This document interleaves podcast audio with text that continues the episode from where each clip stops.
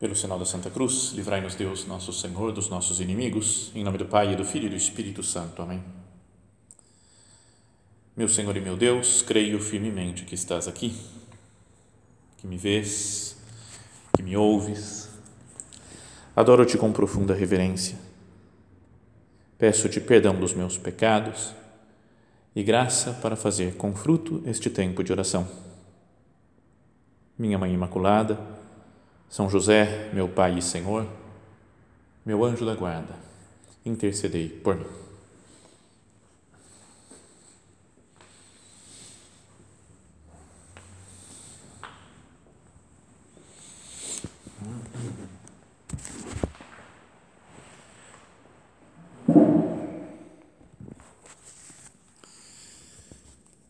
A história do povo de Israel o que aparece na Bíblia, né, na história da salvação, acho que é muito conhecido por todos.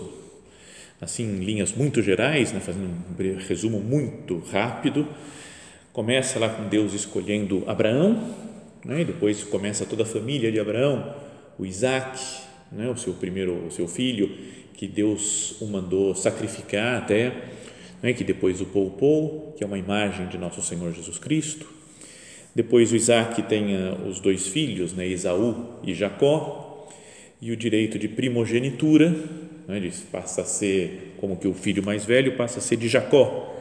E aí a, a Bíblia começa a contar a história dos filhos de Jacó, que acabaram indo para o Egito em um momento de, de fome em todo o mundo, porque no Egito conseguiam alimentos. Mas depois foram crescendo, se multiplicando na terra do Egito e o faraó começou a escravizá-los. Então o povo de Israel começou a ser escravo no, no país do Egito. Até que Deus manda Moisés para que salve, né, liberte o povo, com aquelas dez pragas, convencem o faraó de sair da, do Egito, fogem do Egito, então, atravessam o Mar Vermelho e caminham durante 40 anos, né, uma longa peregrinação pelo deserto, até a terra prometida, até a terra que Deus lhes tinha prometido. Moisés não entra na terra, apesar de ter visto de longe, subindo no alto do monte, viu a terra santa, a terra prometida, mas quem entra guiando o, o povo de Israel é Josué.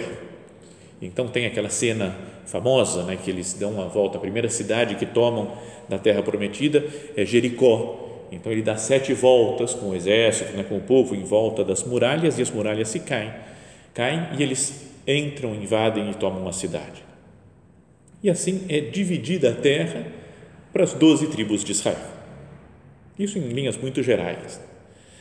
E isso daí é descrito nos primeiros livros da Bíblia, o Pentateuco, né, os primeiros cinco livros da Bíblia, e depois no próprio livro de Josué.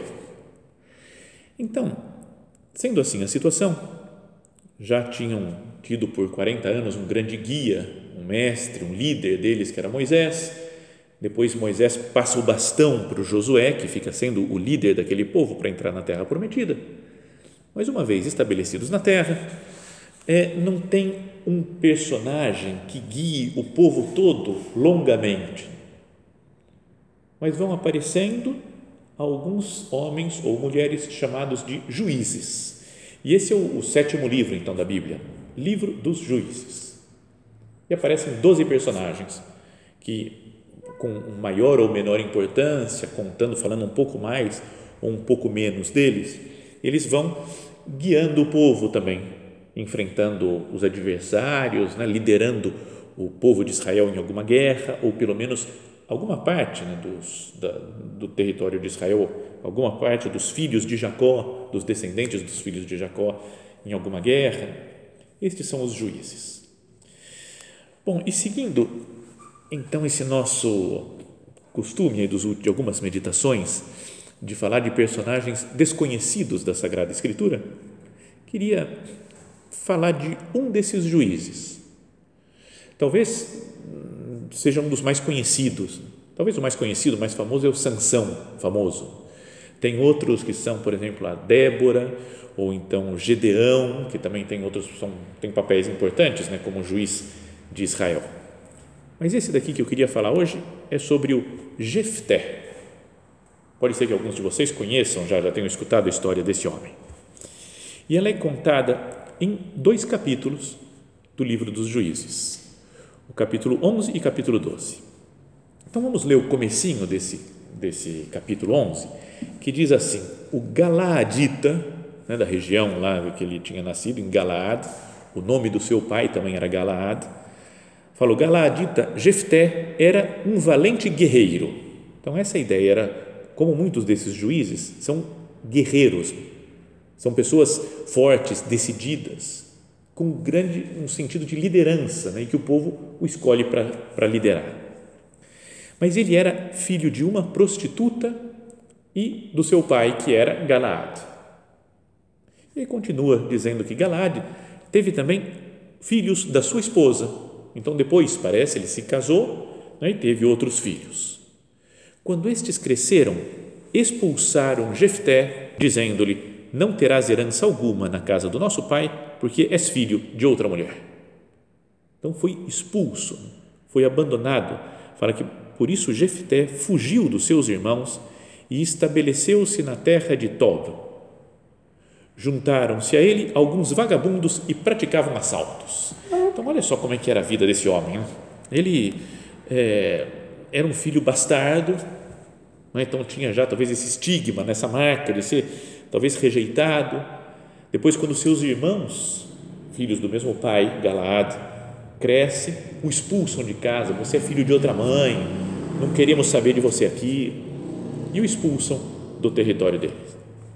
Então ele passa a viver como com um bando de malviventes assim, fazendo assaltos para conseguir ganhar a vida. Então é da, um tipo da, da pior espécie, vai podíamos dizer. Mas fala que certo tempo depois, os amonitas, uma região um pouquinho mais ao norte, os amonitas entraram em guerra contra Israel. E quando os amonitas declararam a guerra, os anciãos de Galaad, as pessoas mais importantes, os sábios lá de, de Galaad, até mesmo talvez os irmãos do, desse, do Jefté, foram buscar Jefté no país de Tob. Disseram-lhe: Vem para ser o nosso comandante, vamos combater contra os Amonitas. Então, na hora do sufoco, na hora do perigo, quando ia começar uma guerra com um povo inimigo que queria invadi-los e tomar a terra de Israel de novo, a terra santa, a terra prometida, eles se lembram daquela primeira frase, né? Jefté era um valente guerreiro. E pensaram, nós precisamos do Jefté aqui para cuidar de nós, para nos defender, para ser o líder do nosso exército nessa guerra contra os amonitas. Então esse é um, um resumo inicial da vida de Jefté. Filho bastardo, os irmãos o expulsam de casa, acaba vivendo com um bando de assaltantes e sendo ele mesmo assaltante, e chega daí o grande momento da sua vida que é escolhido para liderar o povo na guerra contra os amonitas. Então aí começa a atuação dele, entra em cena mesmo o Jefté. E aparece, não vou ler aqui porque são um pouco longas, né, teria que acompanhar com um mapa, talvez para entender melhor a história, mas ele escreve para o rei dos Amonitas com muita segurança, com muita habilidade diplomática. Ele escreve e fala: veja bem, a história aconteceu, foi assim, assado. Esse rei venceu aquele outro, então por isso é que nós estamos com essa terra. A terra é nossa, não é de vocês. Explica. E o rei não quis saber.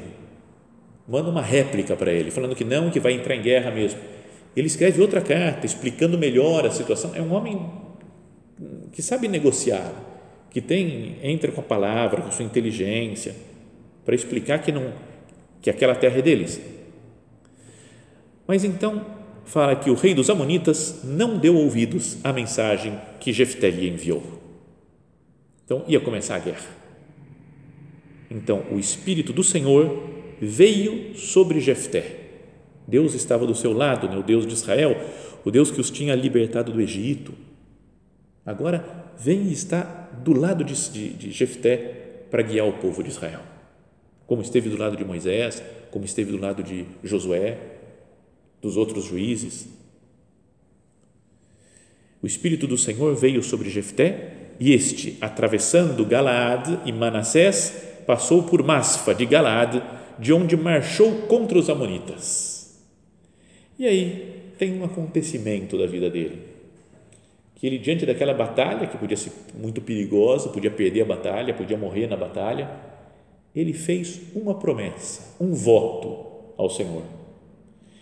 E a gente, e acho que mesmo na época já devia ser meio absurdo, talvez alguns fizessem votos assim, mas nos dias de hoje, ver a promessa que ele fez é das coisas mais, mais ridículas de, de todos os tempos, é uma coisa absurda o que ele fala. Faz, faz, fala assim a Sagrada Escritura. Jefté fez um voto ao Senhor, dizendo: Se entregares os amonitas em minhas mãos, a primeira pessoa que sair da porta da minha casa para vir ao meu encontro, quando eu voltar vencedor sobre os amonitas, pertencerá ao Senhor, e eu a oferecerei em holocausto. Olha só que coisa doida, né? ele fala: Vou chegar na minha casa e a primeira pessoa que vier a mim, eu vou oferecer como holocausto. Tudo bem, podia ter uns ter um rebanho, e podia vir uma ovelha a primeira então eu vou oferecer a ovelha ou um cordeiro, para ele, mas poderia vir uma pessoa, um criado, um servo dele. Bom, essa foi a promessa. Jefté passou as terras dos amonitas para combater contra eles e o Senhor entregou-os em suas mãos. Uma vitória esmagadora. Derrotou-os desde Aroer até a entrada de Menit, conquistando 20 cidades e até Abel Carmim. Depois é preciso procurar no mapa para entendendo essas é, como foi a luta. A derrota foi estrondosa e os amonitas ficaram subjugados pelos israelitas. Então passou a ser um grande líder, Jefté, amado pelo povo. Era tinha sido desprezado anos antes pelos seus irmãos e agora era aclamado como líder dessa batalha que venceu os amonitas. Quando Jefté, aí vem o cumprimento da promessa dele, do voto que ele tinha feito. Quando Jefté voltou para sua casa em Masfa, sua filha veio-lhe ao encontro dançando ao som do tamborim. Era a sua filha única. Ele não tinha outro filho nem filha. Tem até uma, uma certa semelhança, me parece, com a história de Abraão, quando Deus manda oferecer o Isaac, que lembrávamos no comecinho.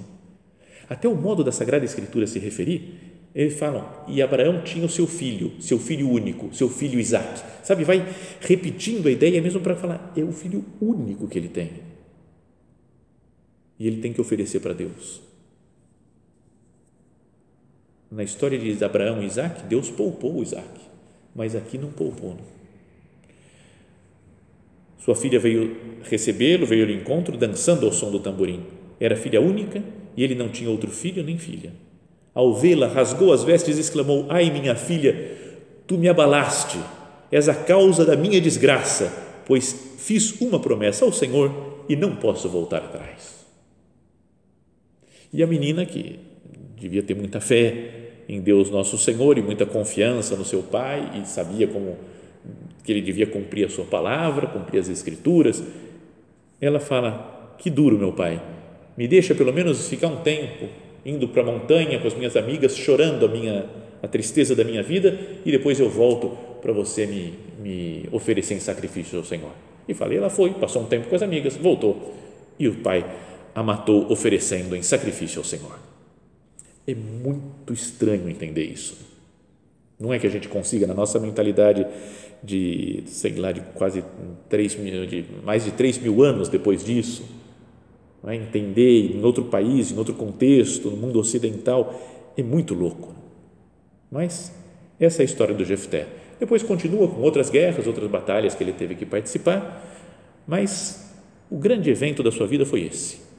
Venceu os amonitas, salvou Israel, passou a ser o juiz de Israel, que governou durante vários anos depois o território de Israel, mas fez um voto e teve que matar sua própria filha.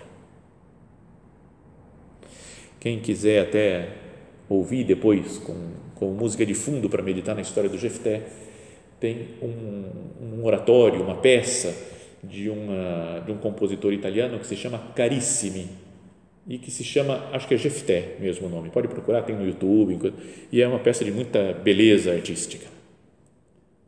Como muitos artistas se inspiraram sempre na Sagrada Escritura. E até nesse homem um pouco mais desconhecido tem gente que compôs coisas em sua homenagem. Bom, Mas agora, depois de contar essa história, podíamos pensar, voltar outra vez a nos colocar aqui diante do Senhor, de quem estamos já diante desde o começo da meditação, mas falar, Senhor, o que eu posso tirar para a minha vida? Que lições para a minha vida de hoje dessa história do Jefté? Então, a primeira coisa é esse fato né, dele ser um homem que era filho de uma prostituta, de um caso que o pai teve, e os seus irmãos o desprezam e o expulsam de casa. Para pensar isso, Deus escolhe os fracos para confundir os fortes.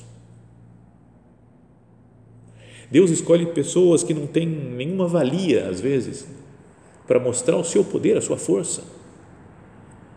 Né? Para começar, o povo de Israel escolheu Abraão, que era casado com uma mulher que era Sara, que era estéril. Mas por que, que vai escolher um casal velho, idoso e estéril? para mostrar que a obra é dele, né? que é ele que salva o homem. Depois, quando vai escolher Moisés para dar sua lei ao povo, escolhe um homem que era gago, que era difícil de palavra, que não conseguia se expressar bem, tem que recorrer ao seu irmão Arão para falar, para se expressar. O próprio São José Maria, ele dizia né, que ele era um instrumento inepto e surdo, que Deus escolheu o pior que tinha para mostrar que a sua obra era dele, né? Opus Dei, a obra de Deus. Falava que Deus não precisava escrever isso, que falam que ele escreve certo por linhas tortas. O São José Maria falava que ele não precisava nem de caneta para escrever, ele usou a perna de uma mesa, que sou eu para escrever uma obra maravilhosa no mundo. Se reconhecia pecador, como todos os santos que fizeram coisas grandiosas, sabendo que eram pecadores, miseráveis e que deixaram Deus trabalhar. Então, essa é a primeira ideia. Deus escolhe os fracos para confundir os fortes. Deus pode nos escolher para grandes coisas, apesar das nossas misérias. Que ninguém se, se assuste por ser um homem ou uma mulher miserável, pecador, cheio de defeitos. Deus escolheu Jefté, que era filho de uma prostituta, abandonado pelos irmãos e que se tornou assaltante depois, era bandido e escolheu para salvar o seu povo. Então, essa é a primeira coisa. Senhor, que eu não, não olhe para os meus méritos, para as minhas qualidades, mas olhe para a Sua vontade e para a Sua ação. Não é porque eu sou bom que você me escolhe. Às vezes me escolhe precisamente por ser fraco, por ser defeituoso, por ser miserável. Essa é uma primeira coisa para pensar. Uma outra ideia é, nos colocar no, na situação dos irmãos do Jefté. Será que eu não faço o papel deles de vez em quando? Quando eu desprezo, quando eu afasto do meu convívio pessoas que têm um estigma também, segundo o meu modo de ver. Por isso os irmãos você não é filho da nossa mãe, então sai, vai fora, vai embora. Você não vai ficar com a herança do nosso pai. Senhor, perdão pelas vezes que eu desprezo as pessoas que são meus irmãos também. Todas as pessoas pertencemos à raça dos filhos de Deus. Mas às vezes desprezamos alguém pela raça dele, por exemplo. Ah, porque ele é negro, ou porque ele é branco, ou porque ele é japonês, ou porque ele é americano, ou porque ele é argentino. Não gosto, não, porque ele é paulista. Não, ele não é carioca. Vixe, carioca não, é baiano.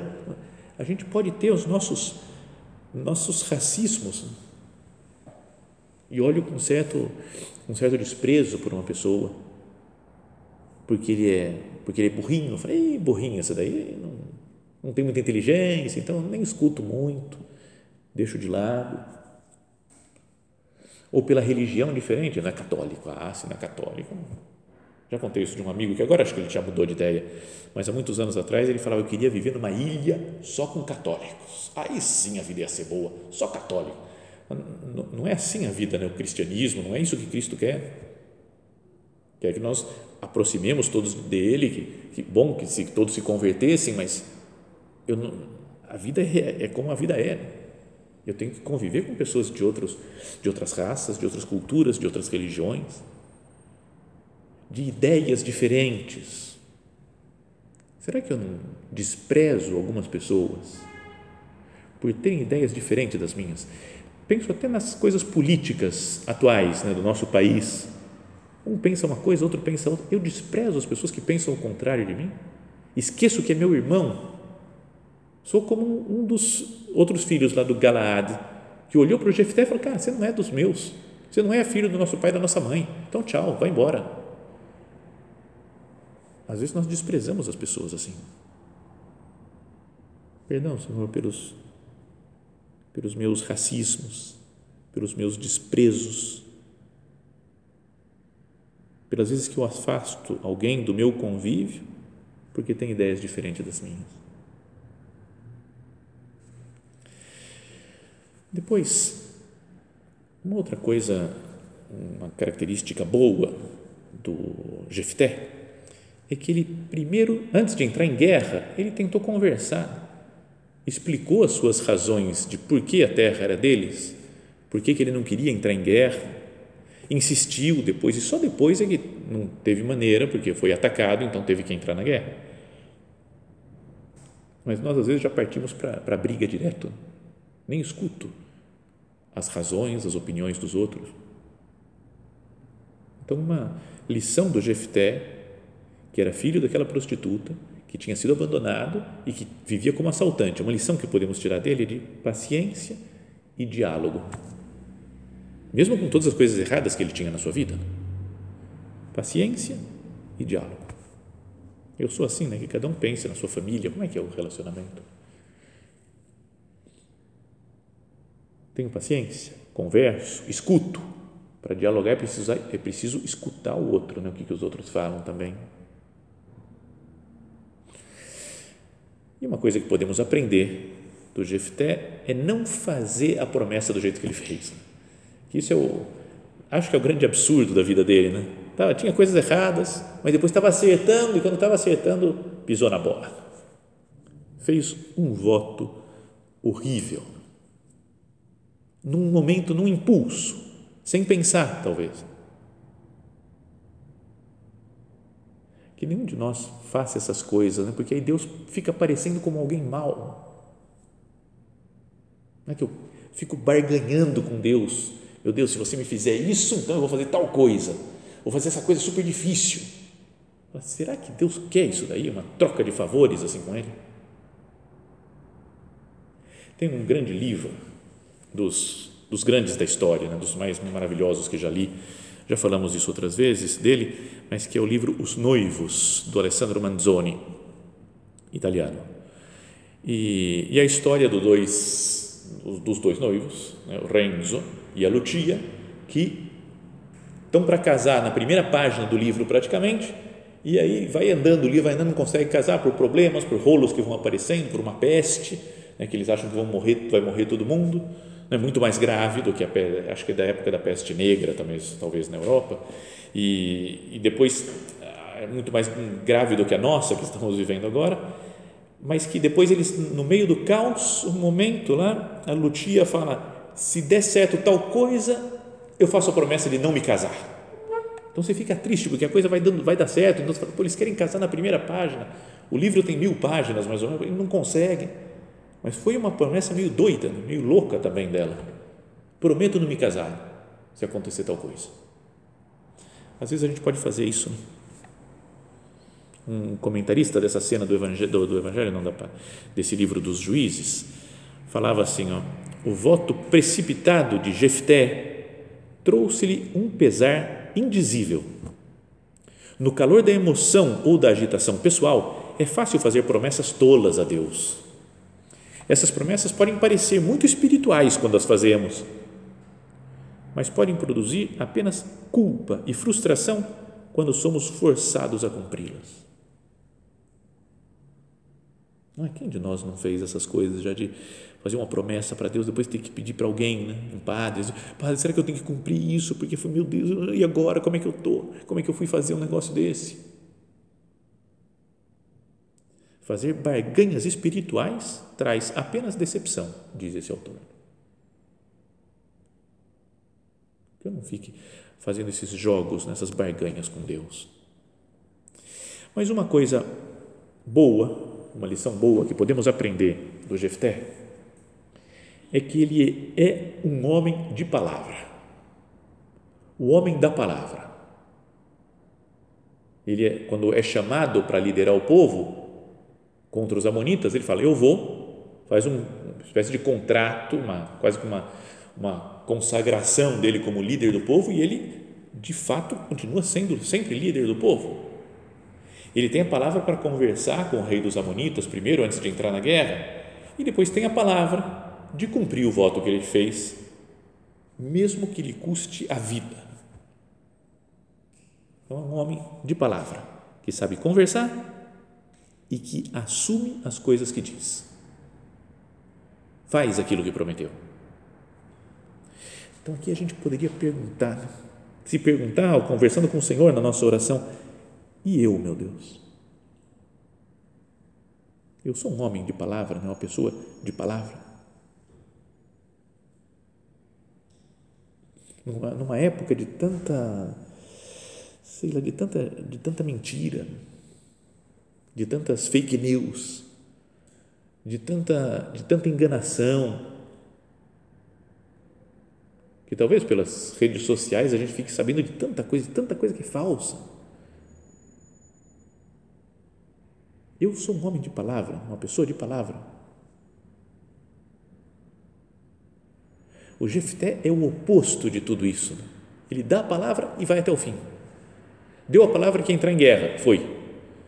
Trabalha com a sua palavra para convencer o rei dos Amonitas. Depois dá a palavra que vai fazer o voto, que vai matar a primeira pessoa que aparecer quando ele chegar em casa e de fato mata. Mesmo, tirando o, o, o se está certo ou errado ele fazer isso. Né? Mas o que não se pode negar é que não tem a palavra. É um homem decidido. O que ele faz, o que ele fala, ele faz. Então pensemos no nosso mundo, né? na nossa sociedade, na política, por exemplo. Tantos que falam e tantas promessas e na prática não fazem nada, mentem descaradamente, né? essa, essa facilidade que tem hoje de ver escritos da pessoa anteriores, ou filmes, ou imagens, né, vídeos, do que ela falou no mês passado, agora está dizendo o oposto. Não vou entrar em casos concretos, porque cada um de nós sabe milhares desses que tem no mundo político. Mesmo nas famílias, na nossa família, quanto uso ruim da palavra, palavra para ofender, quantas infidelidades, quantas infidelidades Penso nas infidelidades conjugais. Um homem ou uma mulher que, diante do, do altar, prometem um amor eterno, até que a morte nos separe, e depois trai por, por pensamentos, por palavras, por obras. Por não sermos pessoas de palavra. Dentro da igreja, perdão, Senhor, pela parte que nos toca, porque somos infiéis aos nossos compromissos, aos compromissos assumidos com você. Perdão pelas infidelidades à doutrina que Cristo nos deixou. Perdão pelas infidelidades porque pregamos, né? a vida dos padres é, é dura nesse sentido, porque a gente prega o tempo todo falando de Cristo, falando da beleza das virtudes, falando de ter uma vida moral correta, e eu tenho obrigação depois de me comportar de acordo com aquilo que eu falo. E como é difícil às vezes, Senhor.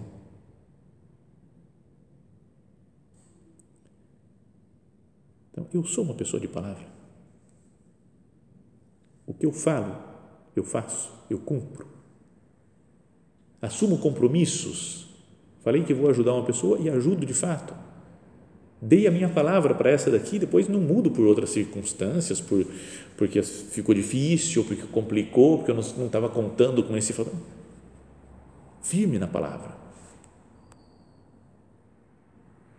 Então, essas são algumas características né, da vida do Jefté, da história do Jefté, que podem servir para a nossa oração pessoal.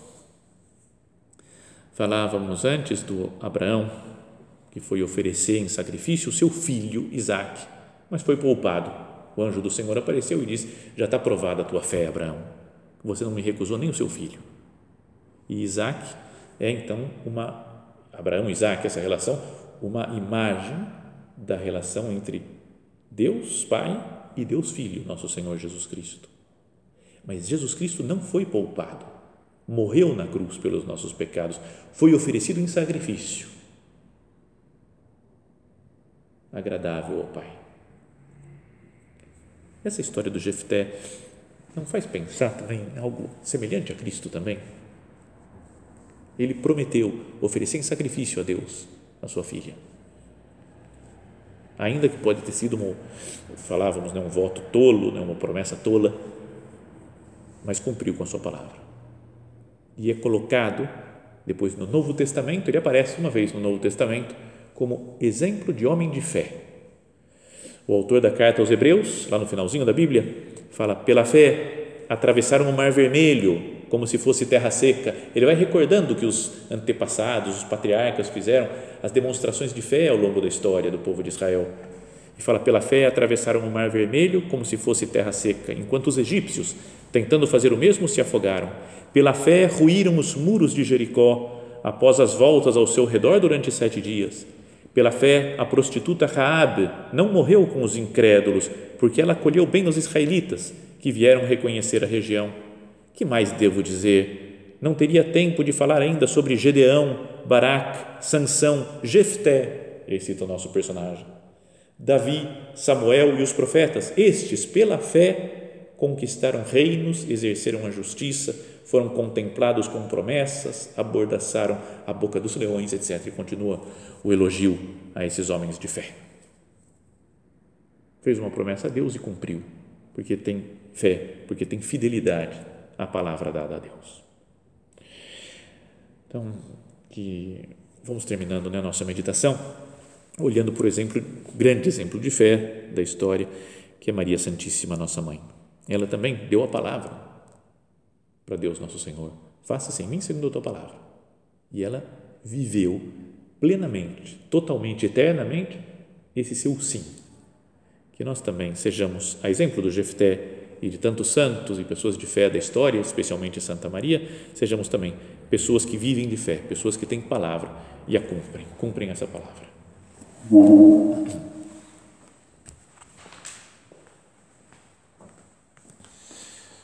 Dou-te graças, meu Deus, pelos bons propósitos, afetos e inspirações que me comunicaste nesta meditação. Peço-te ajuda para os pôr em prática. Minha Mãe Imaculada, São José, meu Pai e Senhor, meu anjo da guarda, intercedei por mim.